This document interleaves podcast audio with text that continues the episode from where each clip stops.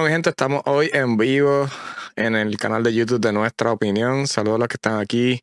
Un abrazo. Eh, tenemos aquí el, episodio número 2 de Nuestra Opinión. Vamos a hablar de los temas que están más calientes en Puerto Rico.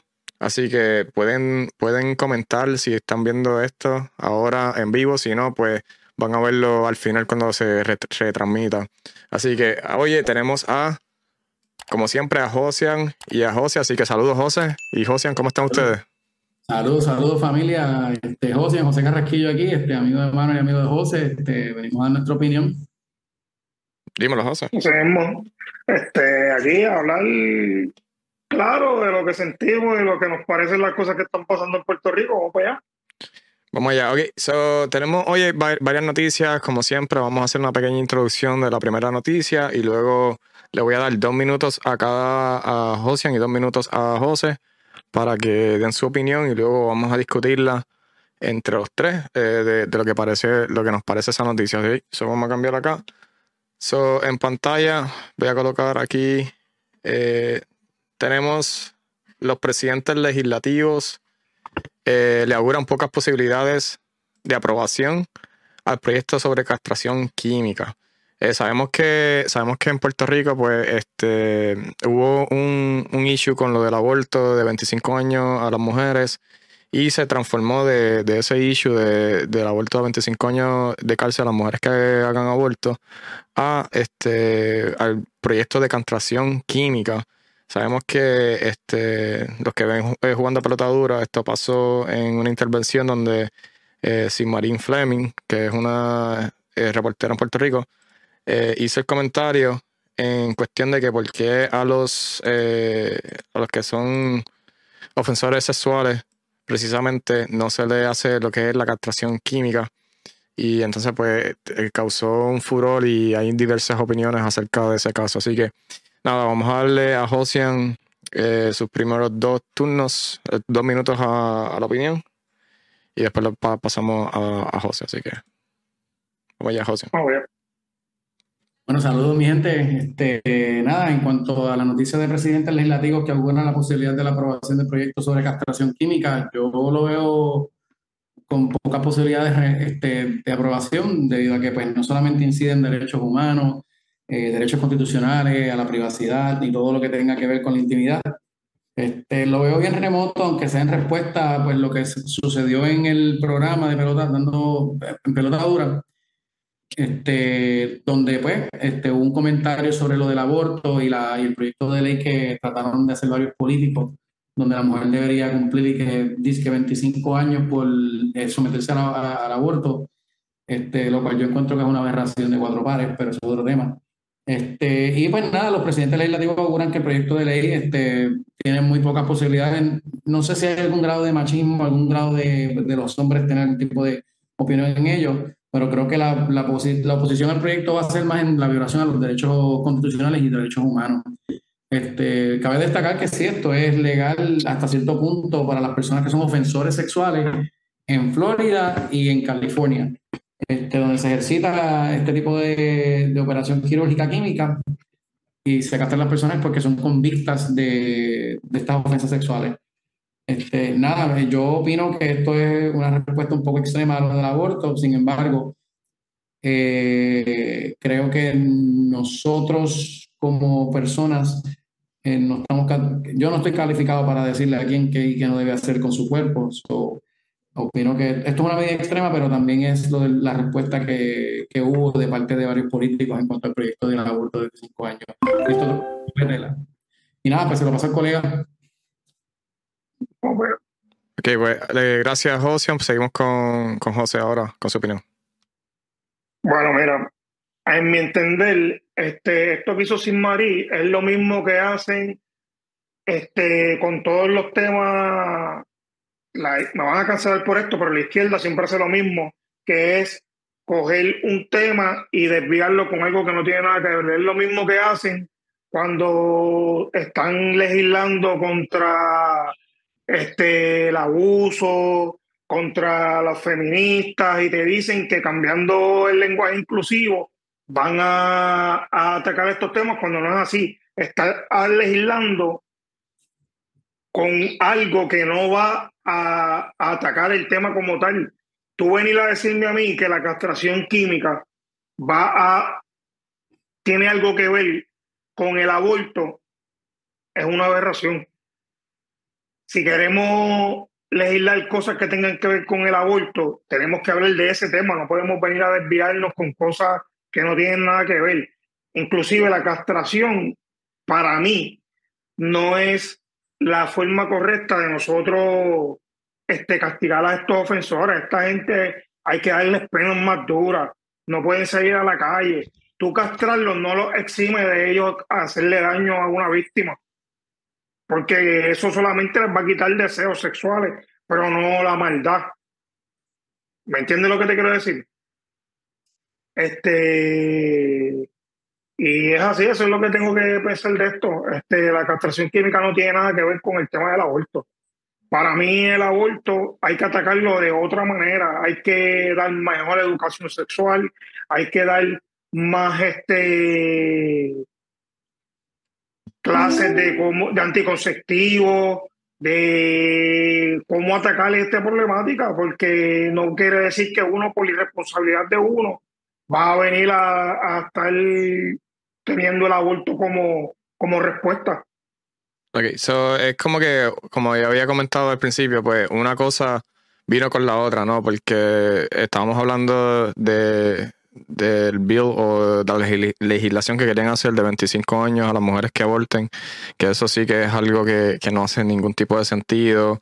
Luego se retractaron y entonces pues vino Sin María a comentar como que, ok, pues ¿por qué no cogemos a, los ofensores sexuales y le hacemos esta castración física? Claro, lo que pasa es que están atacando una cosa con lo que no tiene que ver, porque si tú me dices a mí que, la, que lo que estamos haciendo es buscando el tema del aborto ¿Qué tiene que ver la violación con el aborto? Cuando el porciento de mujeres que abortan por violaciones es bien mínimo. Aquí hay 20 cosas más por las cuales las mujeres abortan y no estamos atacando eso, vamos a atacar las violaciones, que es, que es un problema, pero no es el problema del que estamos hablando. Bueno, yo no, no, me voy a atrever a, a especular cuántas eh, personas, porque no, no, hay una estadística per se completa sobre las víctimas de violación. Hay, hay, hay. Hay, estadísticas, pero no tan certeras como uno piensa. Recordemos que muchas de las víctimas de, de, de, violación no dicen lo que pasó. Ellas simplemente deciden no seguir con ellos. Nosotros sabemos de lo que pues, vemos al lado de las universidades, lo que se en las noticias, las estadísticas que se reportan, que es como todo. O sea, de, un, de un solo crimen se reporta ese crimen o ese tipo de crimen específico, pero no todo. Este, ahora, yo creo que la respuesta de, la de, de Fleming fue en base a la frustración que surge de el Día de la Mujer, se crea este proyecto para pues descompensar a la mujer, cuando realmente tenemos que, en honor, ¿verdad?, este, glorificar a la mujer. Y yo soy de las personas que, yo tengo madre y tengo hermanas, todo el mundo nace de alguien, claro. Este, donde yo parto de la premisa de, y no mezclando un proyecto con el otro, es que pues uno incide en los, derechos humanos este, y derechos constitucionales habidos y por haber, el otro también, pero son completamente separados. La causa de, ambos proyectos son completamente separadas. No vienen acompañadas de que pues porque fulano violó a fulana, este, pues lo castran, pero fulana tiene derecho al aborto.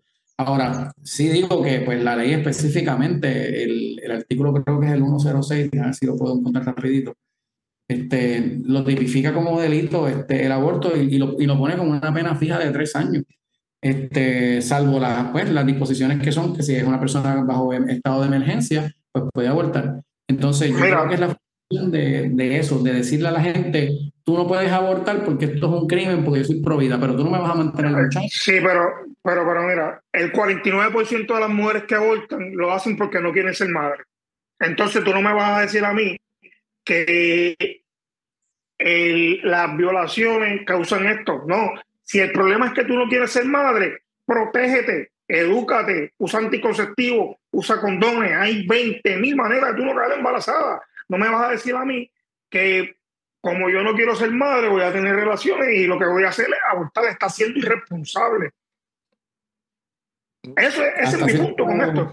Sí, sí, no, exacto. Que, Tienes que, educarte. Yo, yo, veo los dos puntos que veo que José, eh, José o sea, José está diciendo okay, que mayormente los que hacen el aborto es por gusto y, y gana. O sea, porque tuvieron un ups, que, tuvieron un ups y fueron a, a, la clínica, entonces decidieron abortar. Si tuviste una violación y, te, y, y tienes las pruebas y todo esto, oye, tienes un punto y hay que respetártelo. Pero si me dices a mí que lo estás haciendo porque no quieres ser madre, hay 20 formas de llegar ahí. Y no es abortando. Quiero darle highlight a lo que dijo José ahorita, que hay varios estados en la nación eh, estadounidense donde tienen la castración química como opción.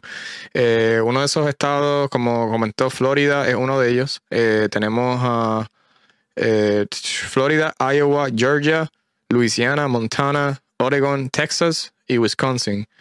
Y uh, New, Mexico, uh, este mes pasado, quiere pasar el bill también para que la castración química sea adoptada. Eh, hay que recordar que no, esto no es como que van, hay, hay, unos steps o hay unos pasos a seguir, ¿no? Mira, por ejemplo, si, yo, si el, el sex offender decide hacerse la castración química, eso le quita tiempo a la condena, ¿entiendes? Y esto es lo que dice eh, José Buster. Porque entonces yo digo, ok, pues si yo no quiero estar 10 años en cárcel, dame la castración química, redúceme la, redúceme la, redúceme la pena a cinco años, por ejemplo. Y, así yo puedo salir. Y, exacto, entonces voy para la calle y entonces voy con la castración, porque entonces lo que hace la castración es controlarte tus deseos sexuales realmente, porque no es que te van a cortar el pene. Lo que van a hacer es que te van a meter una inyección y te van a, eh, las hormonas las van a reducir, las van a suprimir. Y entonces, pero entonces ahora, ¿cuál, es, ¿cuál sería el psicológico? ¿Cómo sería esa, esa persona que ya sabe que es una persona que hizo esta, este crimen? fue a la cárcel, lo más seguro fue abusado, lo que sea, más castración, más cuando esté afuera. Estas personas que violan, estas personas que violan mujeres, que violan niños, necesitan penas más duras. En mi opinión, aunque haya gente que no vaya conmigo, esta gente no debe salir a la calle nunca. Esta gente debe... Digo, si se prueba, si, se prueba, si se prueba de más allá de dudas razonables, porque hay que acordarse también que hay mucha, hay mucha gente yo soy también. Fiel creyente, yo soy fiel creyente de que las cosas hay que probarlas. Cuando te prueben más allá de dudas razonables de que tú eres un criminal que viola niños y mujeres, no debes salir de la cárcel nunca. Mm. Porque te vas a topar en todo momento con una persona que es una posible víctima tuya. Entonces, la, cuestión es, esta, es la otra cuestión, que los taxpayers, tú y yo y Josian y todos los que están escuchando ahora mismo también vamos a estar manteniendo a esa persona en la cárcel, que ese es otro tema, pero ese es otro tema aparte. es otro tema que yo creo que la, la penitenciaría, las cárceles, en, este punto se la doy al presidente Bukele con que ponga a esta gente a trabajar y que no estén en la cárcel siendo mantenidos como tal. Aunque hay muchas otras cosas con las que no me llevo con e, Ese presidente Eso lo podemos hablar en otro momento. Sí, ese, ese presidente es bien. Ese presidente es bien radical en sus posturas. Este, pero es interesante cómo él está controlando a, a su gente por allá. Sí, eso es un buen tema que podemos hablar en otro momento. ¿Tienen algo más que aportar antes de pasar a la próxima noticia? Este, ¿Estamos bien? Okay. no, porque realmente no, no lo quiero mezclar con el aborto, porque el aborto es completamente separado. Eh, y este salió, salió completamente de, pues, si Marie Fleming estando molesta y pues crean. Sí, fue una frustración fue frustración, fue frustración. Eh, eh, se entiende porque yo vi el programa, yo lo estaba viendo en vivo, eh, o sea, yo, yo veo estos programas. Y cuando ella lo dice, ella lo dice en modo de frustración, como que, ¿por qué estamos castigando a la mujer cuando hay hombres que están haciendo esto? ¿Entienden? No, no sé. Sí, sí, sí. No creo que lo quiso mezclar, pero como que todo se unió ahí y se mezcló. Ahora, y no digo, vuelvo y digo, este, para separar el tema de uno del otro, porque lo, lo expliqué, pero creo que no, no expuse la posición en cómo me, me, encuentro en cuanto al proyecto. Miren, yo digo que si el estándar de prueba es de más allá duda razonable, que es el estándar de prueba más grande que hay en cuanto a todo el sistema de, de, derecho, el sistema de derecho que tenemos en Puerto Rico y en los Estados Unidos. Este, acuérdense que esto no es como una regla 6 donde está la cintila de evidencia, donde está un caso civil donde hay preponderancia de evidencia. Esto es, ¿sabes? El estándar de prueba más allá de un razonable probado. Yo digo que si esto es una opción para entonces pues, castrar a estas personas, más allá de hacerle un favor a la sociedad, le estamos haciendo un favor a ellos porque eh, la castración se utiliza para que sepan para la cura de cáncer este, testicular. Eso una, Exacto. Exacto. Exacto. Este, pero más allá de, de, la educación, pues miren, yo digo que pues inciden muchos derechos constitucionales, pero yo digo que si estos muchachos o, y digo varones loosely, ¿verdad? Porque estamos en un tema de, en un ámbito de inclusión. Si una persona toma este, e, esta decisión de violar a un niño o una mujer o una persona por razones de, deseo sexual incontrolable, la forma en que él desee ver las personas, pues porque él, él dice que su, su, derecho sexual va por encima de los demás, mira que lo castren y que le boten la llave preso. Y si tenemos que mantenerlo, pues mira, pues este, yo diría que hasta la pena de muerte, pero como Puerto Rico pues, tiene un derecho constitucional sí. que no se la pena de muerte, pues nada, pues lo movemos del circuito, lo metemos en Eso... que, que, siga por allá y que lo enjuicien donde que enjuiciar. Mm. Eso es lo que iba a mencionar cuando dije que me iba a cancelar, pero piché. Y, esto, y este es este tipo de criminales. Hablo sí. de este tipo de criminales porque yo no me quiero, yo no soy una persona de poder decirles que todos los criminales se merecen que les boten la llave y se acabó. Miren, nuestro sistema de justicia no es perfecto. Uh -huh. De cada 150 personas, no, cada, de cada mil, uno a veces se, se enjuicia este, inequívocamente. Exacto, exacto. Sí, que, que, eso, que, que, que, esa, es otra, esa es otra cuestión, que el sistema de justicia no es 100% perfecto.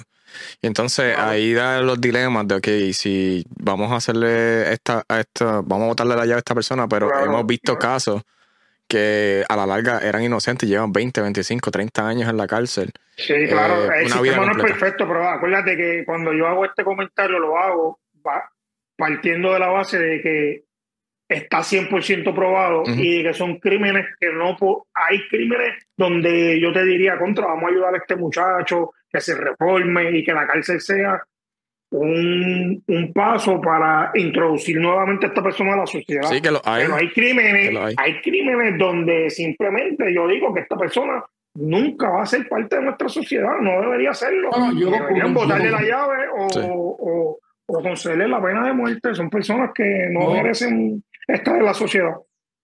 Concurro, esto no es una evasión contributiva por omisión en un mes, esto no es una persona que fue y asaltó en base a la necesidad. Esto es una persona que deliberadamente fue con intención, sea la enfermedad que tenga, partiendo de la premisa que tiene un grado de enfermedad de ellos, fue con deliberación, violó, tocó y no sabemos ni los más mínimos detalles mm. de lo que hizo estas personas. Yo te lo estoy diciendo a Espepitado. Hizo esto y se acabó. No, mira, no. Este tipo de cosas yo por lo menos no las comparto. Eh, yo he visto muchas vistas de, de, ¿verdad? Que no puedo hablar mucho de los detalles, de, de casos de violación de menores y todo. Y les digo la verdad, son casos bien tristes. Son casos que uno dice, wow. No, los, abogados, sí. los, los abogados mismos tienen que tener un estómago de acero, y no por ello, no porque defienden a la persona, sino porque se defiende el derecho que tiene esta persona ante el sistema eh, es, Exacto, eso, claro. ese, es otro, ese es otro totalmente eh, otro tema, hermano, que, que tú defendí al criminalista, a esa persona que cometió ese delito. Eso tiene que ser bien fuerte, ¿sabes? Yo siempre me, me he puesto personalmente, eso tiene que ser fuerte. Y que como bueno, es, tiene, que, tiene que existir. Tiene que existir, sí. No, tiene que existir porque todos tenemos nosotros como sociedad penalizamos al abogado penal, el, criminal, el, el, abogado criminalista, lo penalizamos porque está haciendo un trabajo, pero o sea, nadie quiere un abogado criminalista hasta que lo necesita. Esa es la realidad. Claro.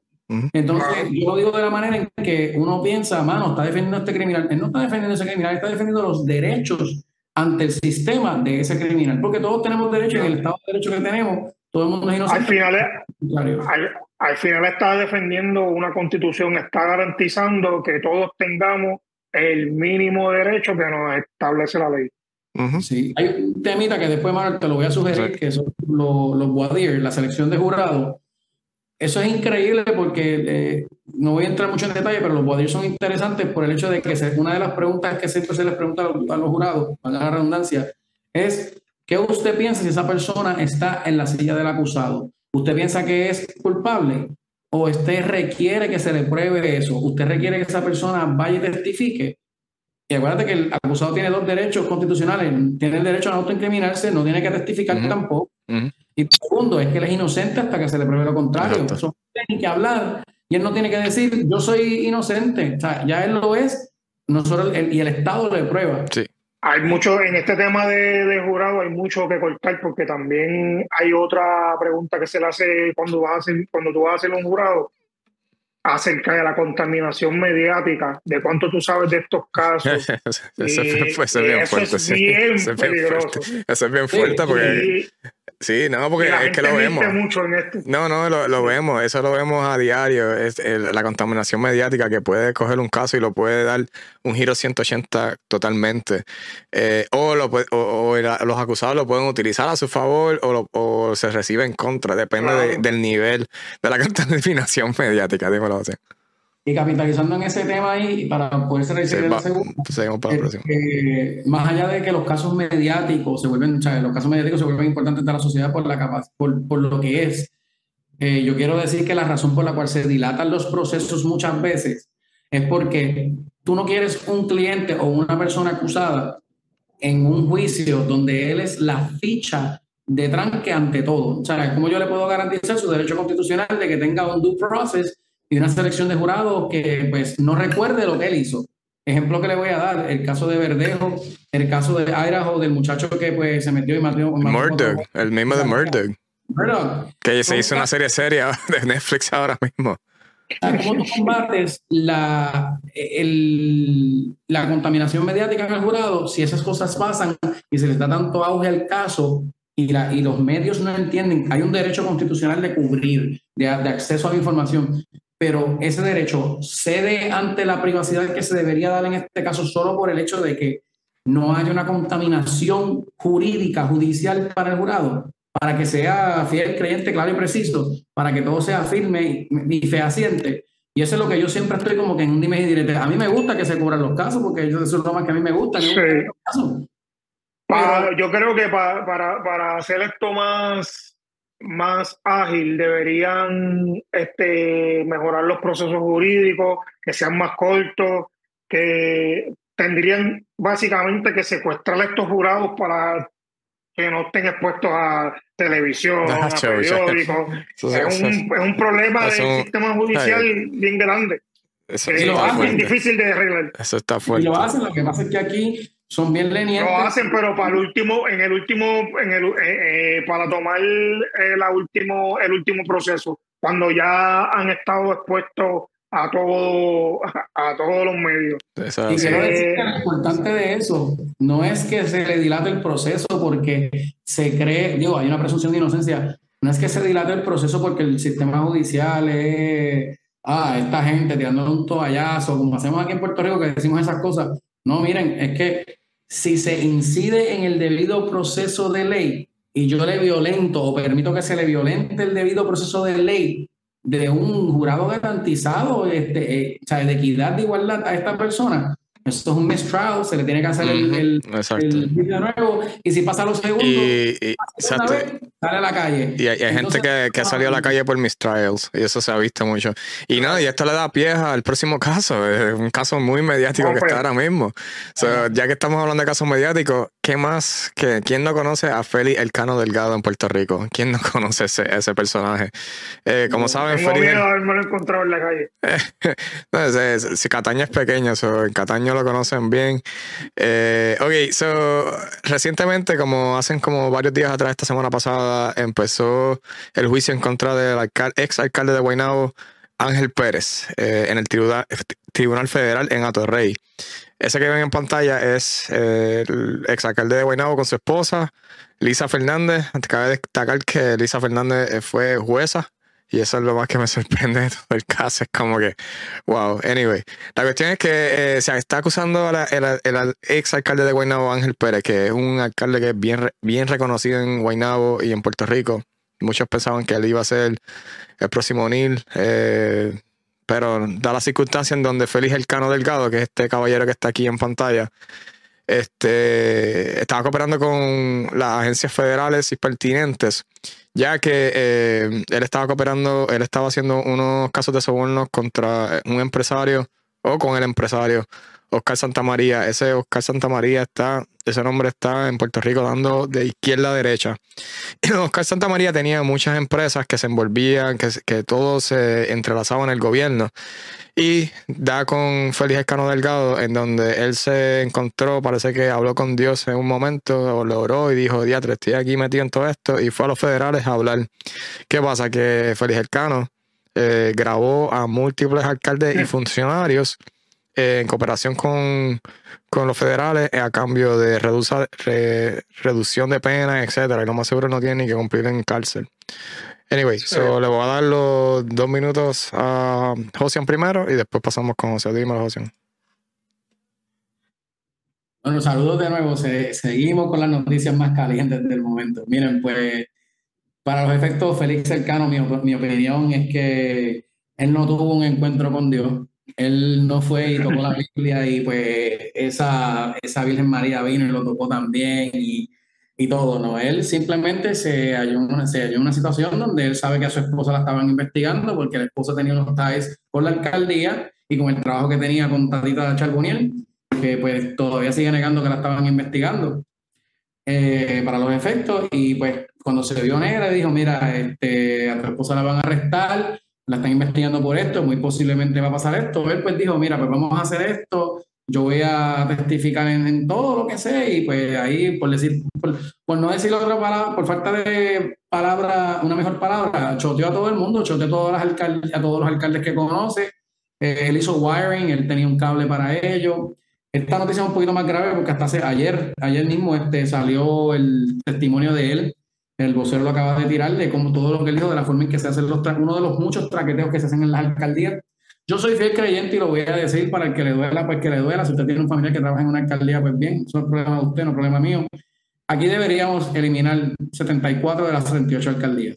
Aquí no necesitamos 78 alcaldes mandando en, lugares que ni siquiera hacen falta, robándose el dinero como hacen estas personas y hurtando, porque este hombre vendió al diablo por Rolex y por 20 mil contratos. Y Oscar Santamaría era una persona, un empresario que tenía, tenía unos tentáculos en varias alcaldías y que él tira al medio al pana por coger juntas de pasteles en forma de dinero, este, o en forma, de paquete de dinero en forma de juntas de pasteles, eh, eso, eso, es lo de menos. Eso es lo de menos que se ve aquí en Puerto Rico. Este tema vamos a jalar, se la voy a pasar a José, pero vamos a seguir porque de esto yo quiero hablar un poco. Dímelo, José. Eh, Sí, mira, este, eh, coincido con lo que dice José. Él no vio a Dios por ninguna parte. él, él explicó que él empezó a escuchar rumores de que los federales estaban yendo a sitios donde él frecuentaba y él lo que hizo fue intentar de salvar su pellejo lo más que pudo y destapó lo que estuvimos hablando en el, el episodio pasado de cómo en las alcaldías está esto de contratar a mi pana, de contratar a Firmito. Él mismo dice de que él contrata a la esposa de el eh, alcalde de Guaynabo como asesora sin necesitarla, solamente para tenerlo contento. O sea, este, el tipo lo que hizo fue, para salvar su pellejo, tirar a todo el mundo al medio, destapar un problema que todo el mundo sabemos que tenemos, pero que no sabemos cómo, cómo abordarlo. Y aquí hay mucha gente que está cayendo, hay mucha gente que va a caer y nada, creo que es lo que tengo que decir de esto. Este, vamos a ver que José siga hablando de lo que sabe. Porque... Sí. So, este es un caso bien interesante. Esto es la famosa, la famosa, ya se está destapando lo que es la famosa mafia institucional, ¿no? Que estamos hablando y eso data, eso data más atrás, no solamente de Félix Cano Delgado, esto va desde eh, Rauli, Rosselló, todo esto, si vamos, eh, seguimos desde atrás, todo se va como que... Eh, se llama, se llama clientismo político. clientismo, clientismo, político. Sí. y, cabe, destacar que, que, no solamente gente del PNP, también los populares con Aníbal Acevedo Vidal estuvieron en ese punto. esto no es de ningún esto, no es, esto no es político, esto eso, eso es todos los partidos el, que nunca ha llegado a, ser gobernador también está metido en esto. Porque el Partido Independentista, que me vuelvo a caer chinche, el Partido Independentista vive de esto. Vive de los 5 millones que te da la Comisión Estatal de Elecciones cada cuatro años por tu quedar inscrito. Aquí esta gente lo que hacen, el negocio de ellos es recoger firmas, quedar inscrito, coger los 5 millones para vivir cuatro años. Mm. Este es el negocio de esta gente. O sea que ese es el negocio de los independentistas, como el negocio de los PNP y de los populares es tener el clientismo político, contratos con, con la gente que trabaja para ellos. No, eh, eh, es, impresionante ver, ver las declaraciones de, del Cano, del Félix El Cano cuando se declara, cuando está en, el estrado, ¿no? Que José comentó que puede comentar, abundar un poco más de lo que él dijo, pero como el relato, y no fue un encuentro con Dios, eso lo dije yo en forma de, broma, pero como el relato donde él ya estaba escuchando que lo estaban, se le estaban acercando. Y él, antes de que me... Y es como dicen los federales, y si tú ves, dicen, hey, este, habla, habla primero, habla, hasta primer, mejor habla antes que nosotros lleguemos a tu puerta. él dice, él dice que, que él empezó a escuchar, a, a, darse cuenta que a donde quiera que él fue a comprar cosas con dinero público, iban los federales. Y eso fue lo que él dijo, me van a coger porque a donde quiera que yo voy y gasto un peso, llegan los federales el día después. No, y, un alcalde, y el sueldo de los alcaldes es como 5 mil dólares mensuales o algo así, que, que él estaba... más o menos, y él tenía la esposa hecha completa, nada malo, cada cual tiene derecho de creer lo que puede hacer Este, sí, uno tiene que ser congruente con, con, lo que gana, con lo, que gasta. Eh, si tú te ganas 5 mil, y no estoy diciendo que son una cantidad, ¿verdad? Este, no, no, no, no estoy diciendo eso, pero estoy diciendo que eh, la manera extravagante que él estaba viviendo, o sea, y, y, es como que, o sea, tú, yo, yo gano un dinero, yo no me puedo comprar un Ferrari o un Lamborghini o un Rolex. Yo no puedo comprarme un Rolex. Ahora mismo tengo un Apple Watch, que es lo más que me puedo comprar, ¿entiendes? Pero el, el hombre andaba con, que si con las belts, las correas Gucci, que cuestan casi como mil dólares. El Rolex, para. Lo que pasa es que no debemos comprarnos el Rolex porque hay prioridades en la. Eh, no, hay No, pero, pero me entiendo lo que quiero decir. Entonces, oye, y entonces, él, él, ¿cómo una persona se corrompe a ese nivel? Eh, es increíble, ¿sabes? Lo que, porque entonces estamos, vamos a... mira, tenemos a Félix... tenemos, a, tenemos a Félix Cano, ¿verdad? Que, que es el que, el, que habló. Y tenemos a Ángel Pérez, que todo el mundo miraba a Ángel Pérez como un modelo a seguir en, la alcaldía de, de, de Guaynabo. Pero mira el nivel que Ángel Pérez llegó, que él se estaba metiendo 5 mil dólares en una media para entrar a la alcaldía. Él estaba recibiendo dinero. Y, y, la, y entonces lo que le, le hice highlight, la esposa de Ángel Pérez e, era jueza. Entonces, ¿cómo, cómo tú sabiendo el riesgo que tú estás corriendo, tú, tú, tú, lo haces, ¿entiendes? Lo que tú preguntas de... Voy a hacer hincapié. Sí, sí, sí. Y perdóname, José. Eh, el hecho de que ellos, y yo sé que hay una, una especulación de que ah, si es esposa tiene que saber. Yo no te puedo decir el sinnúmero de casos de personas que tienen un esposo o esposa y la pareja que está haciendo las cosas bien no sabe lo que la otra persona está haciendo. Eh, a mí me molesta ese comentario, cuando, no el tuyo, pues, pero cuando se incide en eso de la opinión de que, el porque ella es jueza, ella es juez y yo que trabajo en la rama legal este, y que amo la rama legal, o sea, yo tengo un, fiel afirmamiento a ella. Te puedo decir la cantidad de personas que hacen las cosas súper bien y no saben que sus padres están haciendo mal y eso no incide en el valor de la persona, sino en el valor de la otra pareja. Sí, lo que tú dices es como que sí, pero en este, caso, en este caso no, no, no vale porque tú es una persona que sabe de leyes y es una persona que sabe cuánto se gana su marido y así mismo como nosotros sabemos que él no debería tener un rol en Ferrari, lo tiene. No, pero estamos hablando de, Ángel, Pérez. Nosotros estamos ahora porque estamos desde las gradas, eso es uno, dos. Nosotros no sabemos si él tenía inversiones de casa, porque si él tenía tres, cuatro casas antes de ser alcalde y las rentaba, una buena renta de casa. La, te puede comprar un Rolex, dos o tres no sé, y vestirle Gucci, Fendi y esto, pues tampoco sé, porque yo no voy a esas tiendas, yo voy al Navy todavía, no he subido de categoría. Y probablemente nunca suba, no porque no me guste lo caro, es porque pues a mí me resulta difícil darle 200 pesos. Sí, pero mira, eh, para, hacer, para hacer una aclaración, so, la esposa de Ángel Pérez, que era el ex que es el alcalde de, de Guaynabo, es el, su esposa es jueza. El, no el del Cano, el del Cano no es jueza. No es el Cano. No es el Cano, es la esposa de Ángel Pérez. Pero entonces, a mí lo que me, me da curiosidad es que el mismo Cano dice en su declaración que a la esposa de Ángel Pérez la estaban contratando sin ninguna razón en el gobierno de Cataño para hacer consultoría. legal. Sí. Y ahí donde tú ves el, el, el- ¿cómo es que se llama esto? La, eh, que- el panismo, no, no, no, eh, eso, eso tiene nepotismo cruzado. El nepotismo cruzado, eso de que, ok, so yo tengo mi familia de Guaynabo, no la puedo contratar en Guaynabo a mi esposa porque es mi esposa, pero si yo hablo con Sí, Cano él- en Cataño, él, tú él no la puedes la contrató, él dice que la contrató para, para tenerlo contento. No, si Exacto. me permiten, les voy a leer una cita de cómo esto pasa. Te lo acabo de enviar, hermano. Sí. No sé si la puedes poner ahí para los televidentes que están aquí viendo, pero nada.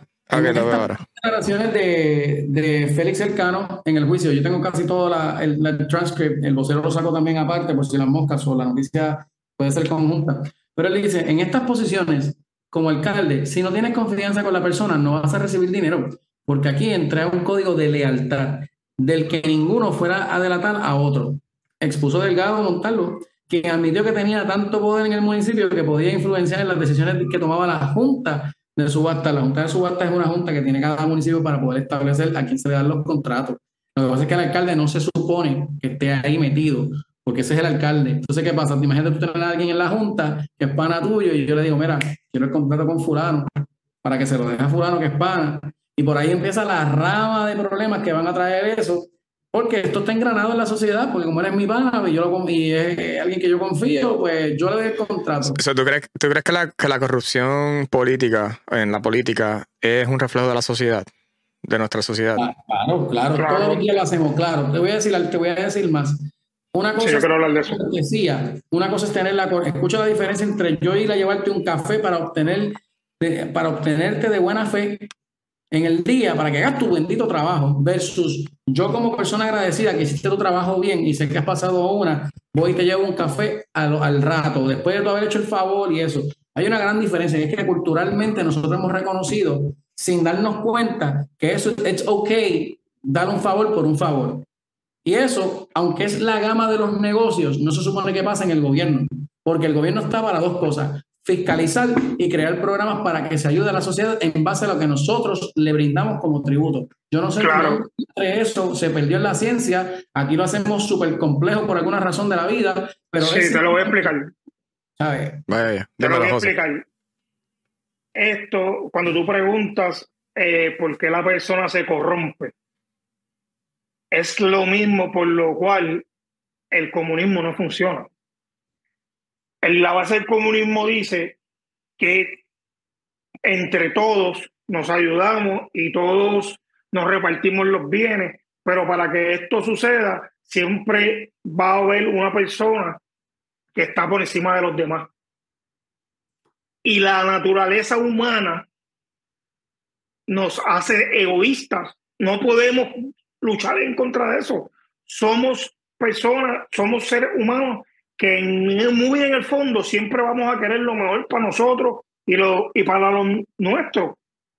Así sea, así esté bien o no esté bien, o no lo ve, o simplemente no lo veamos. Yo te lo voy a decir. Por eso es que no funciona. Ujú. yo te lo voy a Por eso es que no funciona. El comunismo o el socialismo, porque ambos nacen uno del otro, lo que pasa es que pues, lo disfrazamos con más, bon- más palabras bonitas a veces. Les voy a decir algo, todo el mundo quiere que todo el mundo gane lo mismo. Y eso no va a pasar. Y les voy a No explicar por qué no va a pasar. Yo, dueño de negocio, tengo empleados A, B, C, D. Sin embargo, A, B, C, D yo los contrato, les doy un sueldo, pero yo soy el que cojo todo, todo, todo el problema de abrir el negocio, la permisología, establecer el negocio, asegurarme que todo funcione, que le guste a la sociedad, que rinda los tributos que tienen que hacer, la responsabilidad vicaria de que si, si les pasa algo a ellos, la responsabilidad propia mía, todo lo que tengo que pagar. Entonces la gente lo ve como que él tiene chavo porque él tiene un negocio, pero ¿y todo lo que pasó cuando estabas armando el negocio? Entonces, ¿por qué yo que me jodí, y perdona que la palabra, ¿verdad? Que es tu podcast, Manuel, ¿por qué yo que me jodí tengo que esperar a que estos cuatro, que son mis empleados y que los quiero los aprecio hasta cierto punto, pero la realidad del caso es que yo sí es que estoy tomando las decisiones. La gente entiende, el problema que ahora es que tenemos muchos muchos chamaquitos que no entienden que tiene que pasar por ese problema o esa situación de ser empleado para poder, tú tienes que ser para ser líder tienes que ser seguidor, tú tienes que seguir para poder aprender, pero porque yo como persona, si soy el líder que hice todo eso, tengo que esperar que tú ganes lo mismo que yo. Si yo soy el que está corriendo con todo el problema, es como cuando los otros días lo dije. Los días estoy sentado en una mesa donde hay un abogado, hay un doctor, hay un empresario y tenemos este cole- estos dos, tres colegas que ellos trabajan de empleados toda la vida. y nunca han tenido la iniciativa de decir, quiero hacer esto conmigo. No quiere decir que no tienen talento. Los tres, cada uno tiene un talento específico y son increíbles en lo que hacen. El problema es que tienen el miedo de, ya, lo que si me voy de mi trabajo, no puedo hacer esto yo, por ende me quedo sin trabajo. sí, ese, ese miedo nos pasa a todos, porque yo me acuerdo cuando yo estaba en Pueblo Extra, trabajando para Pueblo Extra, estaba en los almacenes, antes de entrar a la milicia, ese miedo a mí me entró, ¿entiendes? Porque yo decía, tengo que dejar mi trabajo completo versus irme al ejército activo. ¿Entiendes? Como que estuve en ese breaking point, pero yo me, yo me lancé, yo dije, pues que sea lo que Dios quiera, pero hay mucha gente que no se atreve por la comodidad que tienen o, el miedo, y, entiendo tu punto en eso. Y es que, y, para cerrar ese cerco, es que mira, lo dije la última vez, la última entrevista, y creo que lo dije un poco arraigado a otro pensamiento, el que es pobre de mente siempre va a ser pobre de bolsillo. Esa es la realidad de todo. Y es que, que si tú no te educas y tú no sabes hacer las cosas, vas a ser así. Yo he conocido pobres engreídos como ricos humildes y viceversa. ¿Y qué pasa aquí? Pues aquí lo que hay es una falta de valores increíble. Ellos llegan a esas posiciones, la gran mayoría de ellos no sabe uno de derecho. No sabe dos, el Estado de Derecho de Puerto Rico. Y tres, no se coge una clase de ética básica para poder saber qué es lo que está bien y qué es lo que está mal. Y es tan fácil como tú ir al FBI, que tiene, by the way, tiene un departamento de ética gubernamental que tú puedes coger las clasecitas y si quieres los llamas también a tu agencia para que vean y te supervisen la agencia y ellos mismos te hacen el favor de decir, mira, esto está bien, esto está mal, esto puede mejorar, esto no. Y esto es lo que... Sí, yo, sí. Yo, yo, lo voy a tirar, yo lo, voy, yo lo voy a hacer un encerrón a ustedes dos ahora mismo. Yo lo voy a hacer un encerrón. Esto no, estaba, esto no estaba planificado. voy a poner en pantalla, ya que estamos hablando del tema, y esto lo hablé un poquitito anoche, lo voy a hacer un encerrón en vivo a ustedes. Aquí en pantalla. miren, miren la pantalla que está ahora mismo. Ay, yo que vi esa, esa linda entrevista que le dio al otro influencer, al otro youtuber, muy bueno, by the way. Este, esto es lo de Agron. Te escribe Yo... ¿Qué, ¿Qué, quieres que, te opine, Manuel? ¿Quieres que te opine directo? Claro? No, eh, pueden dar la opinión cualquiera. Yo, yo lo puse porque te están hablando de esto, entonces como que... Yo, yo estoy medio a favor del pana. Okay. No, okay, okay. Vamos a escuchar, vamos a escuchar la, la vamos a escuchar la, la, opinión de cada uno. No sé. Tiren, tiren aquí, tiren aquí sin miedo. Ok. Este empieza tú yo. Empieza tú, José, empieza tú. Tú estás a favor. ¿Quieres, quieres, que te abra la pantalla? Lo, lo, voy a dejar aquí. Voy a dejar, bueno, te voy a dar la pantalla, te voy a dar la pantalla. Vamos a hablar de Chris este, Agron. So, so, antes, de, antes de darte la pantalla, ok. Para los que no entienden. So, Chris Agron. Deja esta pantalla mejor, hablamos aquí. Sí, hablamos, hablamos aquí. So, para darle un, un, pequeño eh, síntesis de lo que pasa con él. So, Chris Agron, eh, Agront, eh, el mejor conocido en las redes sociales. Ese es su nombre de, artístico, creo yo. Es un influencer puertorriqueño en donde se hizo millonario eh, de la noche a la mañana, no de la noche a la mañana, él llevaba ya eh, con Forex Tradings. So, Forex es una manera de cripto que, que, él supo, eh, ¿cómo se descifrar, cómo, cómo, capitalizar. Él comenta que de 652 dólares que se hizo en propinas, él pudo capitalizar y poder hacer una compañía millonaria en estos momentos. ¿Qué pasa? Que él fue, su vida fue tan, tan exótica que el Departamento de Hacienda eh, le puso el ojo y terminó debiendo 11, 11 millones, terminó no reportando al Departamento de Hacienda de Puerto Rico 11 millones de dólares que se hizo. Y entonces, pues ahí se, se metió en unos cuantos líos eh, legales, e, etcétera. Y hoy en día, pues entonces, pues lo que tuvo que pagar la Hacienda su corte. Y entonces, pues está bien. Y nada, pues vamos a escuchar la opinión. Y esto fue, esto es improvisado, mi gente. Esto no, no estaba planificado, eso lo tiré yo, pues estamos hablando. Así que quiero escuchar la opinión de cada uno. Yo, viendo, o sea, aquí hay dos partes de la misma historia, siempre, como siempre. Pero viendo el testimonio que él da en el programa de Chente, es increíble cómo el gobierno usó a este chamaco para dar un ejemplo. Y si, no, y si nos vamos a la historia de todo lo que pasó, hace mucha lógica todo lo que él cuenta. Porque muchas personas tienen este problema con Hacienda y tú haciendo un cheque sales de este problema. El mismo, cuando Molusco entrevista al secretario de Hacienda, este mismo da a entender de que no quiere transar con este chamaco para dar un ejemplo. Y ahí es a donde yo digo que esto está mal, porque al chamaco lo esposan para ponerlo frente a las cámaras, para que, para que el pueblo lo vea esposado, como que estamos haciendo algo, y cuando lo llevan al carro le quitan las esposas. ¿Cuál es el, por qué hay que hacerle este daño a este chamaco? Aquí es donde yo no estoy de acuerdo con nada de esto. Tú están tratando de llevar un mensaje. Esto es politiquería. Esto es politiquería. Es el secretario de Hacienda queriendo dar un ejemplo con un chamaco que a lo mejor sí está mal lo que hizo. Pero coño, él no está evadiendo su responsabilidad. en todo momento. Él pasó dos, casi 11 años evadiendo su responsabilidad. La que tú tienes, la que yo tengo, la que tiene mano. Bueno, hay que buscar si es cierto o no. Hay que, no, no, no, porque él, según él, él tiene una compañía que está contratada llevando todas, entonces hay que buscar si es verdad que estas compañías hicieron su trabajo o no lo hicieron. El problema es que cuando tú rindes impuestos, tanto en la estatal como en la federal, en la forma de los impuestos dice abajo, bien bonito en letras rojas, te lo digo porque lo he visto durante los pasados 10 años, dice, to whom may concern, the information above, o la información que se está sometiendo es fehaciente, clara, precisa y, es la real, la única que hay. La, entonces tú como persona contrates a un contable, contrates a otra persona, tú eres el responsable. ¿Qué pasa? La causa de acción no yace en que si el contable me hace las cosas mal, pues eh, Hacienda tiene que contra el contable, IRS va contra el contable. No, no, no. Porque es que el contable está como delegado de parte tuya haciendo una información que tú crees que es real. Porque tú, tú confiaste en él. Pero ¿qué sucede? La causa de acción que tiene el Estado contra ti es contra ti directamente. Sí, sí, eso yo lo entiendo. Y eso es lo que pasa. Yo lo entiendo. Es como, decir eso?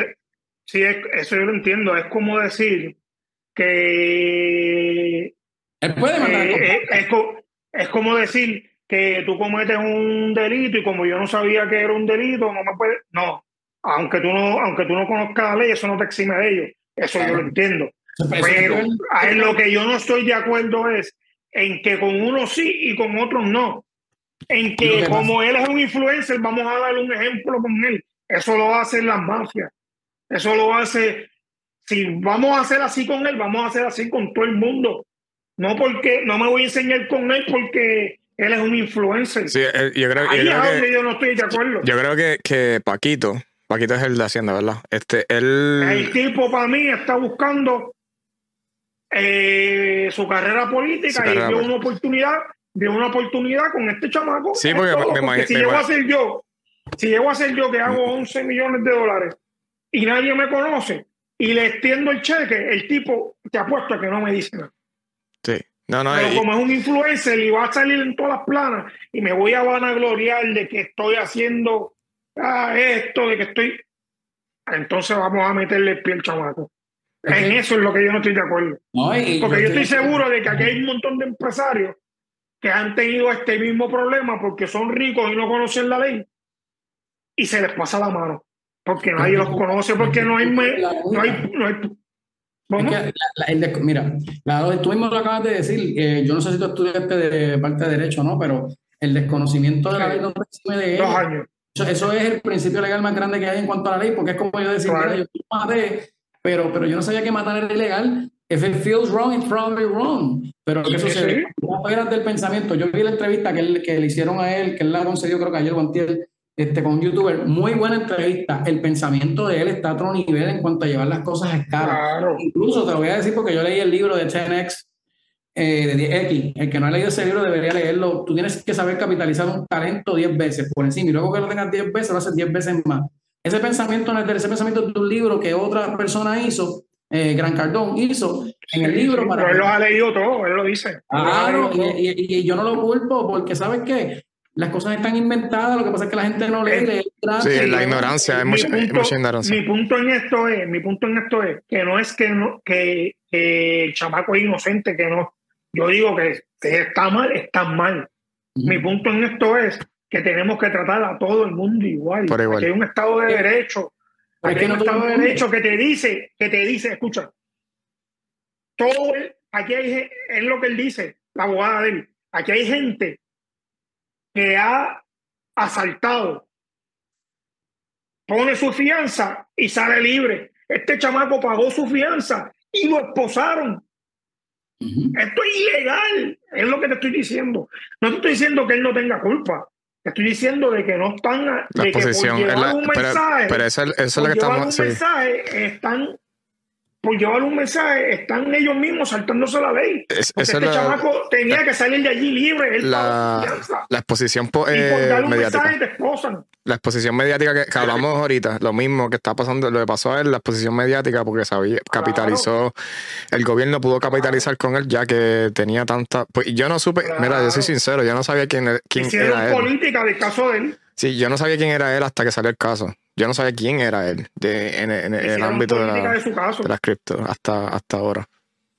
Así Bueno, que, yo voy a poner mi posición en esto y esto es lo que yo pienso en cuanto a la, la entrevista. Me encantó la- el pensamiento de él. El 10X thinking es bueno porque si tú tienes algo que funciona, se lo puedes enseñar a una persona, lo contratas, se lo enseñas a 10 más, tú escalas tu salario. Es como tener comprar 10 casas y rentar las 10 casas por 1.200 dólares.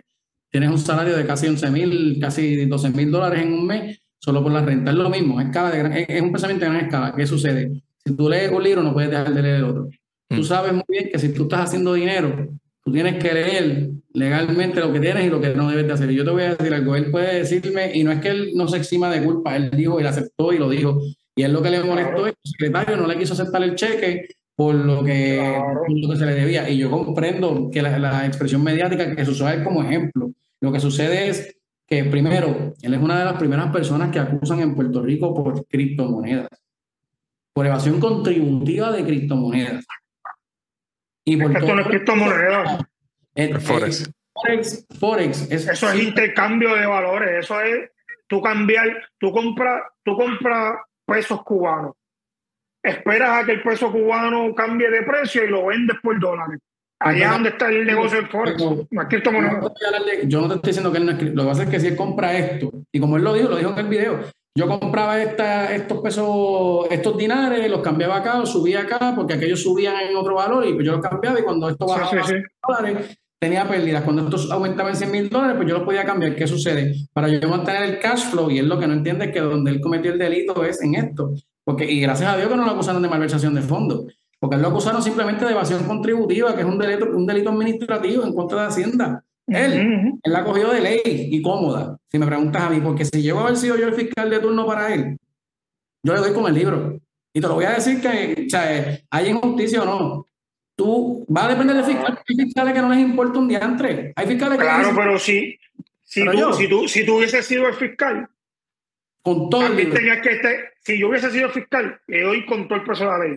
Pero también estoy claro de que si el chamaco me está pagando la fianza y la ley dice que él está libre porque pagó su fianza, para eso es la fianza. mm, No lo voy a esposar Ese es porque problema. estamos cumpliendo la ley.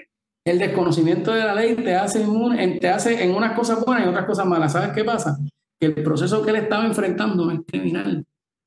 Es uno con intención criminal bajo el delito administrativo en el Código de Rentas Internas de, de- de- del crimen de, Hacienda. Entonces, adivina qué. En el delito administrativo, primero va todo lo que pase en el delito administrativo, todo lo que tenga que ver por la agencia. La agencia es la que rige ahí, no, el- no fiscalía, no, el- no, no lo criminal. Todavía no ha entrado fiscalía en ese BMB. Entonces tú dices, ah, que es que mi derecho, es que tú no tienes ese tipo de derecho. No, no, derecho no, es que no, está, es, que no está, es que tú no lo estás entendiendo. Todo esto que tú dices lo hicieron, a- lo hicieron sin él saberlo. A él, cuando él se viene a enterar por primera vez de esto, ya estaba el caso criminal. Cuando Claro. él por primera vez se entera de esto, es cuando lo citan y le dicen tal día tiene juicio. No, no, a él, a él no le dieron el juicio primero, él le dieron primero las vistas para que fuera donde él dice eso, pero yo seguí el tracto. Eso es lo que él dice. Eso es lo que él Digo, dice. yo te estoy hablando de lo que él dice. Y él lo Es puede verdad. decir, él puede, al que él lo que desconozca de la ley del proceso legal, eso es muy problema de él, porque si tiene el billete para comprar cosas, tiene billete para comprar un buen abogado que le diga, mira, esto Eso fue yo lo que soy hizo. estudiante de derecho y yo sé eso. Imagínate lo que un abogado que ya se está certificado no puede hacer. No, tiene que, tiene que tener los mejores abogados, bro, con, con, Es que es con lo ese que, es dinero. lo que tiene está- que es lo- tenerlo. es lo- es lo que te estoy diciendo. Lo que pasa es que él le Politi- hicieron política con su caso porque él llamó al mejor abogado. Él llamó al mejor abogado y el mejor abogado que le dice, esto es cuestión de chavo, vamos a hacerle un cheque y ya está, porque sabe Tú mismo lo estás diciendo, estás contratando un tipo que sabe. Mm. Y el tipo le dice, esto es cuestión de chavo, vamos a hacer el cheque y ya está. Ellos se sorprenden cuando vienen con esta agenda que le dicen a él, no, ya esto, el, secretario de Hacienda no contesta. El abogado dice, mira, aquí está el cheque y, la persona que lo recibe en Hacienda dice, lo que pasa es que mi jefe dice que no puede hacer nada y no me contesta el teléfono. Hay que seguir con la agenda que hay. ¿Cuál era la agenda? Que había una entrevista con Molusco, que el día que lo citaron a él estaban las cámaras allí, porque estaban las cámaras allí, que cogieron los carros de él y los parquearon en, la, en Hacienda para tirarle fotos. Al frente de Hacienda. Había una agenda política detrás de esto. En eso es lo que yo no estoy de acuerdo. Sí. Sí, si, lo hizo, si lo hizo mal que pague, es la cuestión mediática que le metieron al caso. No, no, estoy diciendo que tú, y perdóname, ¿verdad? Que a lo mejor estamos transversando o estamos chocando No, no, yo sé, yo sé. está bien, pero está bien. mal. Yo digo que, mira, dos personas pueden estar, una en izquierda y una en la derecha, no quiere decir que estamos mal. Lo que sucede es que de la forma en que yo veo el proceso, yo lo voy a dividir en, no decir pilates, es una palabra de esto, pero en, en fases y, y, plataformas. La plataforma en la que él está o estuvo es la administrativa. Que hubo una agenda política detrás del secretario de Hacienda porque él quiere meterle miedo a todas estas personas eh, que vengan con cripto, que vengan con el exchange de ports, que by the way, la razón y todo.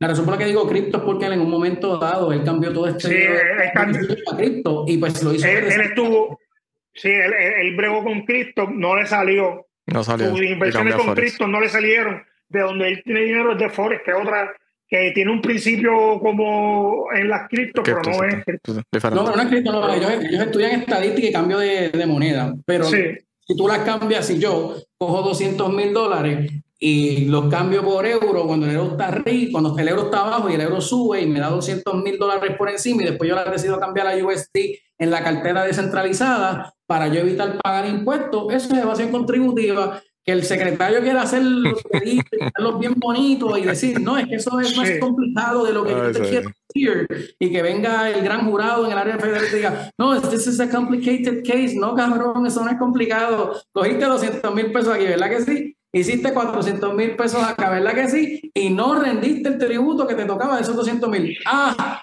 eso es evasión. Ah, pero es que está Exacto. el problema aquí es. Porque él lo dice. A mí me molesta porque él dice, mano, es que porque yo le tengo que dar este dinero al gobierno, si yo hice ese dinero, si el que está trabajando soy yo, yo concurro totalmente en lo que él está diciendo, en qué diablo, ¿por qué le tengo que pagar al gobierno de algo que yo me jodí? Pero. Bueno, te voy a explicar. Pero. No, es que él no, está, él no se está lo dijo, lo dijo en el video ayer. Sí, pero él no, se está, él, él, no se está negando a pagar el dinero. Ese es el No, no, se está, claro que no se está negando. Si lo acusaron ahora de haberse negado Mira, mi gente, mi gente tenemos, tenemos, gente, tenemos gente en el en vivo, nos están enviando un saludo. Jan Miranda Robles, saludo a Carlos José y Josian. Saludos, un, saludo a Jan que está en el vivo. Esto está echando chispa. Vamos a cambiar, mira. pero, dime tú, Manuel, dime tú, dime. Manuel, no, sí, sí, entiendo. Yo entiendo, yo entiendo. Quiero pagarte lo que te debo, pero yo, pana, que te pedí 20 pesos prestados hace 10 años, no te los pago entonces pasan 10 años y después tú decides cobrarme y te emputas y, me, y te molestas y me dices, te voy a dar, dame 40 porque tiene intereses. Yo te digo que no, porque son 20 lo que yo te debo. Es que no, ese es el problema, que no, ese es el problema que el pana en ningún momento dijo que no, el pana dice, ¿es esto lo que te debo? Toma. Sí, ese es el problema aquí. Sí, el pana, el hecho, hecho mediático, hecho mediático. Es como, es como que yo te diga a ti, vamos a poner que tú te busques, que tú te busques un problema y tú ves que el problema se resuelve de esta manera. Pero yo, por porque eres tú, no porque el problema se resuelve de esta manera. Así se resuelve esto. Pero como eres tú, yo voy a hacerle caso omiso a esto y lo voy a resolver de otra manera. Lo que pasa para es que, para que todo el mundo vea, para que todo el mundo vea, ¿eh? Claro. que las reglas del juego, las reglas del juego en el sistema judicial empiezan en el tribunal. Antes del sistema judicial, eso es free chicken para todo el mundo. Y si tú sabes que tú eres Chris Agron y le debes 11 millones, José Carrasquillo, estudiante de Derecho, veterano, le da una galleta a uno por ahí y dicen, Tuviste ese hombre, ese es el veterano. el veterano, te, van, a decir, no, te van a decir, ese es el veterano de, de guerra, te van a coger el... Bueno, bien, te vamos a cambiar de tema. El último tema, eh, ya es Chris Agrón, pues ya, ya él, sacó su versión y nada, suelta a Chris Agrón y que aprenda de esta y esté viajando a Dubái con, ¿cómo es la Tenemos que, echarle un ojo al, al, secretario de Hacienda, hay que echarle un ojo. Y, yo estoy en contra del pensamiento de Chris Agrón, es más, ¿sabes qué? Después que pague la deuda, me vale belga ¿Sabes lo que yo pienso? Que se ponga a dar clase ahora para ayudar a la gente a crecer. Pero es que eso es lo que está haciendo, está haciendo seminarios, está, está haciendo seminarios. Aquí, aquí hay que, echarle, hay que, echarle un ojo es al secretario de Hacienda que no esté usando su posición de poder indebidamente para llegar a su, para llegar a su, a su, meta, a sus metas personales. Sí. Sí, porque acuérdate, acuérdate, acuérdate que, acuérdate que esto, tú puedes ser el, tú puedes ser el político, y no estoy diciendo que él sea, pero tú puedes ser el, el secretario o la persona más incompetente del gobierno, pero si tienes una exposición eh, mediática buena y sabes hablar entre las cámaras, la gente te va a seguir. Y eso se está viendo a cada rato. Eh, yo sigo mucha pelotadura y esto yo, yo, lo veo. A cada rato traen a los secretarios a, pelotadura, ¿verdad? Y lo, el primer ¿cuál, ¿Cuál de ustedes de los secretarios que están hoy en el gobierno? ¿Quién, ¿Cuál es el primero que ustedes creen que la gente quiere más? El uno, el número uno en Puerto Rico. A ver si ustedes tienen el de los secretarios de Puerto Rico. Debe ser este de Hacienda o el de datos. No, no, el de, el de salud. El secretario de salud tiene una exposición tremenda que ahora mismo están contemplándose de, al nivel que la gente está hablando que él quiere tirarse a comisionado de residentes por el partido PNP. Y es por la exposición mediática que él tiene. Que esté haciendo las cosas bien o no, no, no, no estamos aquí para juzgar eso. Lo que estoy hablando es que él sale tanto en la televisión, programa, esto, lo otro. Y es lo mismo que hacen todos ellos. Entonces tú puedes hacer un trabajo tremendo, tú puedes ser el más competente del mundo. Y si no tienes la exposición mediática, y eso pasa mucho. Y hay secretarios en el gobierno que están ahora mismo que nadie conoce. Y están haciendo excelente labor. ¿Entiendes? Y eso, y eso ellos saben capitalizar. Oye, tú estás hablando con chamacos que tienen 35, 40 años, que, están, que son contemporáneos con nosotros y saben que las redes sociales se mueven así. Yo creo que vos, te a tu punto, él sabe que dice, mira, cripto, forex es lo que está más duro, vamos a, vamos para que vean lo que, lo que estoy haciendo. Es lo mismo que pasa con Bukele. Yo soy el caballo. Otra vez. Este chamaco a lo mejor no está haciendo las cosas como deberían pero se maneja bien con la cámara. Como, como, como derecho humano no lo está haciendo bajo lo, que conocemos como derechos humanos, pero como eh, tiene tanta exposición en las redes sociales. Y, todo el mundo lo. Y bien. El Bukele, papi, eh, la, está rayando en leyes eh, de derechos humanos que tú dices, tía, pero, pero, pero, tiene tanta exposición política. Dice, no mediática. En, los derechos humanos. ¿Entiendes? Entonces, pues, la, anyway, vamos a cambiar el tema. el último tema que ya prometí 40 minutos, estamos en una hora y vamos, vamos a poner este. El último tema, no le sorprendió al gobernador que Wanda Vázquez pidiera ayuda para pagar su defensa. Como sabemos, eh, la ex gobernadora Wanda Vázquez, volvemos a hablar corrupción política, se alega que eh, hubo una corrupción política por parte de, la ex gobernadora, en donde hizo lo famoso que se llama el qui pro quo. Este, dame esto y yo te doy esto otro. Y entonces, pues eh, nada, ella se, por soborno, ella ahora mismo enfrenta en el Tribunal Federal por conspiración, soborno y fraude. Son, esos son los, tres cargos que se le enfrenta a la ex gobernadora Wanda Vázquez. ¿Qué pasa con esta noticia? Que recientemente eh, familiares de Wanda Vázquez hicieron una corporación sin fines de lucro eh, que están pidiendo donaciones para eh, la defensa de la ex gobernadora donde quieren que se haga justicia y que alegan que ella es inocente en estos momentos. nada, eso es lo que ellos alegan. Y Pierluisi en esta noticia dice... Sí, eh, dice Pierluisi, dice, indicó que la ex gobernadora es una profesional de clase media y espera que se haga eh, justicia en este caso y por eso es que ella está pidiendo a la, a la audiencia, a los contribuyentes o a las personas como ustedes y como yo que donen para su defensa. Así que vamos a vos que está caliente ahora mismo. Vamos allá. Este, esto es un, un caso de, de, de una persona común, eh, porque eh, la noticia aquí es, ella debe o no debe pedir ayuda. Ella es una persona común y corriente como tú y como yo, que fue gobernadora, está bien. Ella tiene sus redes sociales, ella es una persona pública.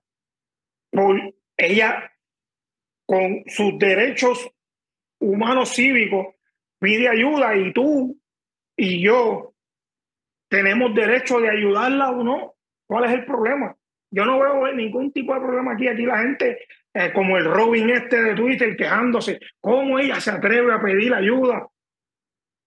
¿Qué tiene que ver? Ella pide ayuda y es tu decisión ayudarla o no. Es la decisión del prójimo de ayudarla o no. Yo no tengo por qué negarme a, a, por qué ponerme en contra de que ella pida ayuda. Eso es un, un pensamiento dictatorial de que si estoy en contra tuya está mal y si estoy a favor está bien. Es todo lo que tengo que decir de eso. No entiendo cómo la gente ve mal que ella pida o no pida ayuda cuando es su decisión y es la decisión tuya y mía o de Josian o de aquel o del vecino ayudarla o no ayudarla. No entiendo. Okay, Josian, eh, ¿tu opinión, Josian? Bueno, pues discúlpenme, que es que me estaban enviando un mensaje sobre el podcast, claramente lo están mirando, no sé quién, pero whatever. Este, miren, pues en cuanto a la noticia de ella, ella tiene el derecho de, de, pedir ayuda en todo lo que desee. Si alguien cree en su inocencia o en que quiere aportar a su defensa, vamos a recordar que la maquinaria que ella está enfrentando es una máquina avasalladora que es la máquina federal del gran jurado. Y disculpen que me ría, es que este, esta noticia a mí pues, me toca, toca en casa porque es que me da, me da pena como una de las, eh, una, una, gobernadora de Puerto Rico, no elegida por el pueblo claramente, pero este, pues, una de las primeras damas en, en ser acusada de este tipo de delitos.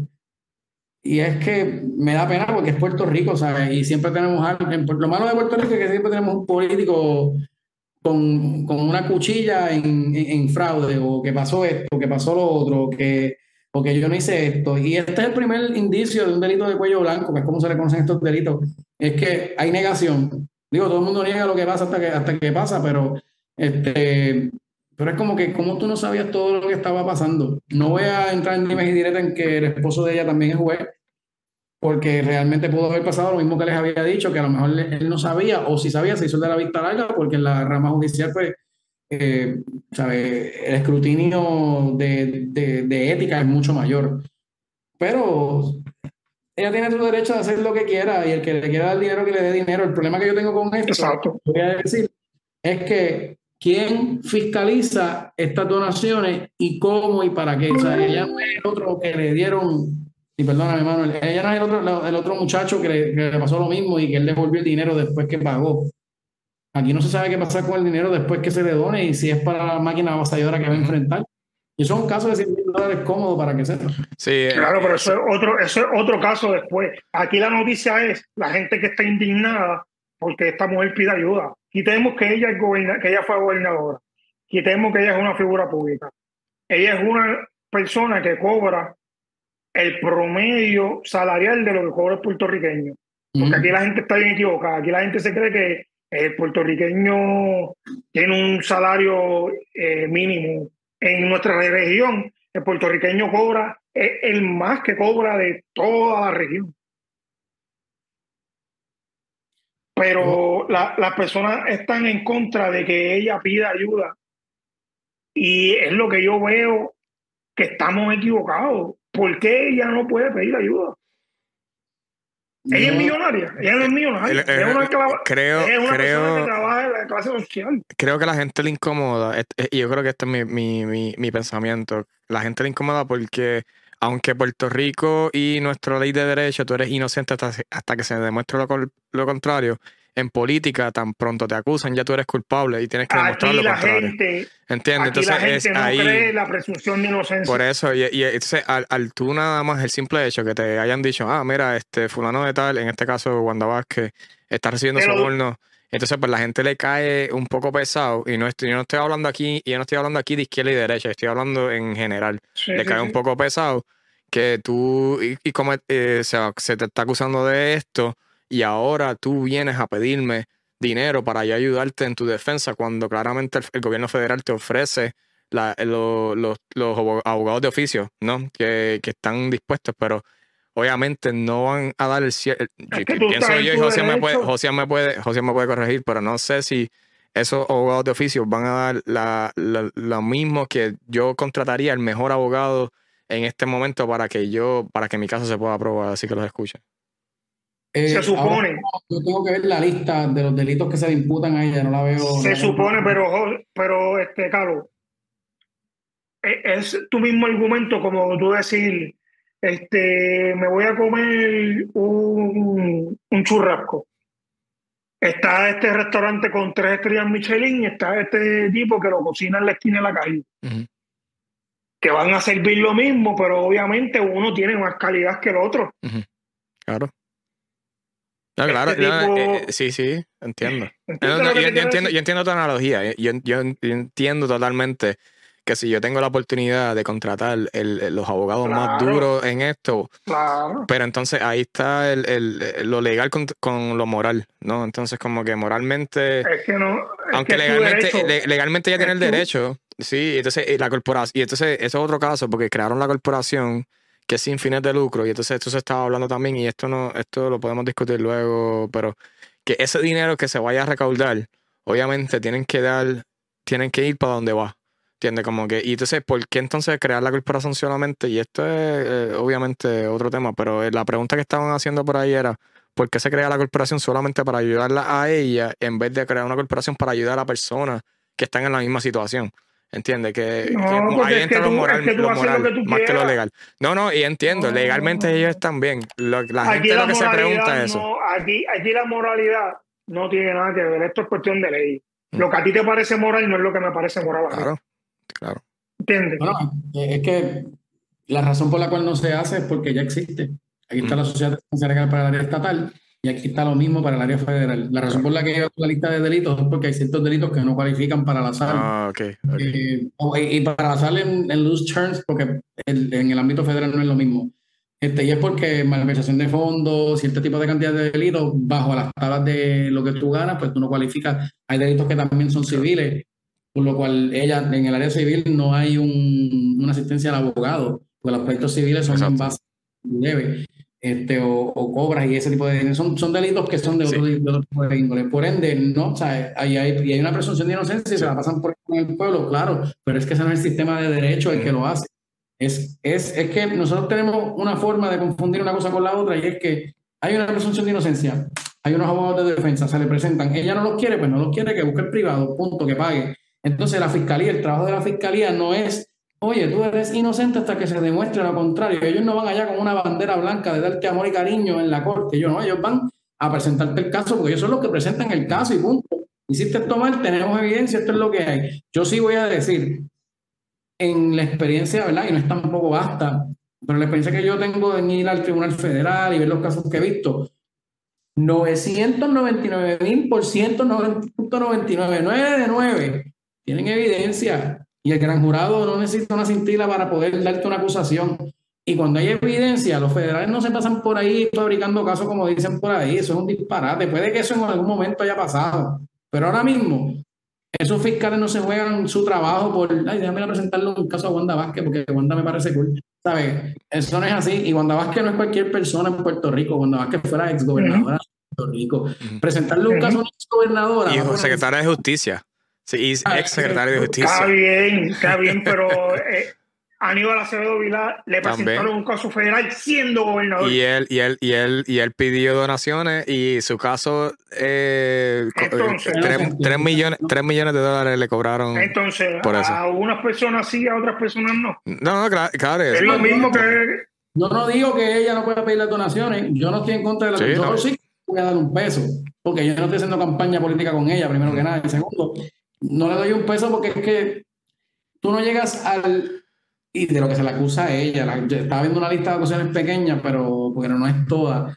Este, de lo que se le acusa a ella no es cáscara de coco, tú no, tú no, ¿sabes? Tú no estás está ahí galando, pero no es infalible. No, no, ella, ella puede pedir todo el dinero que. Yo creo que el punto aquí, el punto de esta conversación, que ella puede pedir La dinero noticia, y no la ni- noticia es si pide o no pide dinero. y no tiene y no tiene ningún tipo de problema si allá están los que creen que ella es inocente y quieran donarla eh, donarle.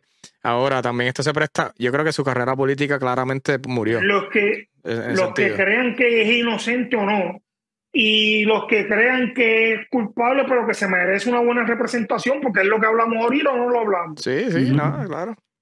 Yo, yo digo esto, miren, los abogados de defensa de, de la, de la SAL son, son excelentes abogados pero los recursos externos no los tienen. Ah, eh, eh, ahí, eso, eso, es lo que, eso, eso es lo que yo iba a comentar y se me pasó y eso fue lo que estaba escuchando.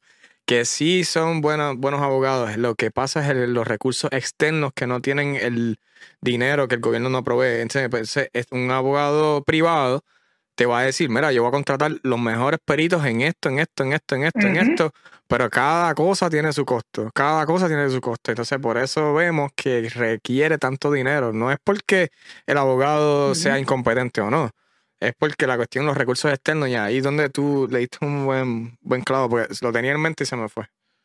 Y esto cuesta un montón de billetes. Cuando tú estás por, por, la asistencia legal, por así decir, asistencia legal, recordemos que esto es en el ámbito federal, eh, hay un budget o sea, le pagan por unas horas a este abogado. Entonces, cuando ellos piden peritos, eso tiene que ser aprobado a través de la sal. Eso es un budget, ellos, ellos son otro departamento. Y yo les voy a decir, esto pasa hasta en el ejército, mano, el, el TDS, el Travel Attorney, tú sabes que siempre un abogado y un paralegal. Exacto. Siempre, tú no ves ahí una, una máquina avasalladora de abogados ready para defenderte a ti como militar. Ese hombre está, lleno, está tan lleno de casos que, que ese, va a ir tan, tan, tan, va a ir uno eh, eh, por encima, vamos a verte y tengo que ir para otro a despachar. Ah, tengo 15 soldados con artículo 15. Mira, siéntense todos aquí, les voy a poner un video de los derechos, por favor, fírmenme el documento, porque son a volumen versus el abogado privado que tú eres el cliente. Tú eres la misión de esa persona. No es lo mismo. Ahora, eh, que si puede pedir dinero, que pida todo lo que quiera, que se los quiera que se los dé. Yo les voy a decir lo que pienso en cuanto a, en cuanto a las situaciones que ella se ha puesto ella misma, no no es mi opinión porque sí, porque no, no es lo mismo que ella y Fonseca lo diga, que siempre tiene, tiene como un cuasi agenda con ella, que pues, versus la casi la mayoría de los fiscales que trabajaron bajo ella, que lo dicen a viva voz en, en la prensa. Ella es una persona que usualmente hacía de las de ella, mandaba a cerrar el caso, hacía de las cosas que tenía que hacer, opiniones de otros abogados, Betsaida Quiñones y otros abogados, otros licenciados. Entonces, que tú me estás diciendo que tú tienes esa fama ya de tú hacer lo que te daba la gana en una posición de poder. Entonces, cuando viene la máquina avasalladora a decirte, tú no puedes hacer eso, ay, necesito dinero, estoy pelado, estoy en verdad quiero que me cojan pena, no, porque tú no le cogías penas a la gente con la que tú trabajabas. Ah, entonces, ese mismo pensamiento que estás haciendo muchas personas, por eso es que le incomoda el hecho de que pida el dinero. No, no realmente porque si puede o no puede. Yo creo que esa es la línea de pensamiento y volvemos a la exposición mediática, porque todos estos fiscales han dicho viva voz en, en todos los programas que ella hacía lo que le diera la gana, como hace Bad Bunny, ¿verdad? En posición de poder. So, ¿qué, ¿Qué nos vas a interpretar si tú eras eh, la gobernadora, la máxima líder de, de, Puerto Rico, donde tú pensabas que tenías al diablo agarrado por el mango, y de momento te cogieron y dices, ok, pero nada, tiene derecho, tiene el derecho y está ahí, puede pedirlo. puede pedirlo. Yo siempre digo, hermano, yo siempre digo dos cosas, las digo, y, y, y, yo voy a vivir el resto de mi vida por, esta, por este mindset. Una persona, en cuanto al dinero y el poder, cuando se le otorgan a esa persona, te revela quién es. Mientras más dinero tiene, peor es o mejor es. Los valores yacen en uno. Por eso fue que dije el comentario de, mira, he conocido pobres eh, egocéntricos y he conocido ricos humildes. Y es que el dinero y el poder revela quién tú eres de verdad. Y a ella se le dio poder y pues, me dieron fue un montón de dinero, pero ganaba buen sueldo comparado con la mediana de aquí. Y salió a relucir quién ella era. Y si fuese una persona o dos que están con una agenda política, pues está bien, pero son casi todos los fiscales que trabajaron con ella. Entonces, ¿Por qué yo, que se me confiere una posición de poder, de, o sea, de fiscal? un fiscal es una persona que es un servidor público. O sea, lo primero es que tú tienes que creer en el, en el servant leadership. Tú tienes que servirle al pueblo. Entonces tú tienes que ser justo o justa como persona con los, con los crímenes que tú le imputas a esta persona. Porque no es que le vas a, como dije ahorita con el libro, yo lo doy con el libro en todo lo que compete porque es mi trabajo. Sin embargo, esta persona me trae todos estos atenuantes, todas estas cosas buenas que he hecho por la sociedad. Yo decido cómo vamos a ir en este caso para poder transarlo y ver por qué un poco de justicia es mejor que ninguna. Pero el yo ser un abusador con y la gente que trabajo, es otros 20, papá. Y la verdad es que uno no tiene derecho. Yo, por más mal que me han tratado en la vida, y tú sabes que yo en la vida he tenido panas y panas que pues hoy me dan, por, hoy me dan un cuchillazo y todos están en esos grupos conmigo no les deseo el mal. Simplemente yo no estoy para estar con, con, con, atrasos y personas, ni estoy con esas personas. Yo trato a la gente fuerte así porque mi, mi, grupo cercano es de cinco personas y yo quiero a mis personas cerca lo más posible porque ese es mi grupo. Sin embargo, nada de eso me da derecho a yo tratar a la gente como culo. Y nada, y, y yo soy fuerte, pero yo soy una persona que, que yo soy flexible y bueno con la sociedad. Yo trato de hacer lo mejor que pueda como persona. ¿Qué derecho tiene ella de tratar a la gente como culo? ¿Porque fue la fiscal de distrito? ¿Porque fue la gobernadora? No. Lo que pasa es que ahora todas esas cosas, they caught up to her. Y eso es lo que sucede. Sí. They caught up to her. Pero tiene derecho a chavos. Si ustedes quieren donarle, mira, yo creo que viene una cuenta por ahí. Por ahí está. Bueno, eh, últimos comentarios y hicimos 1.20, una hora con 20.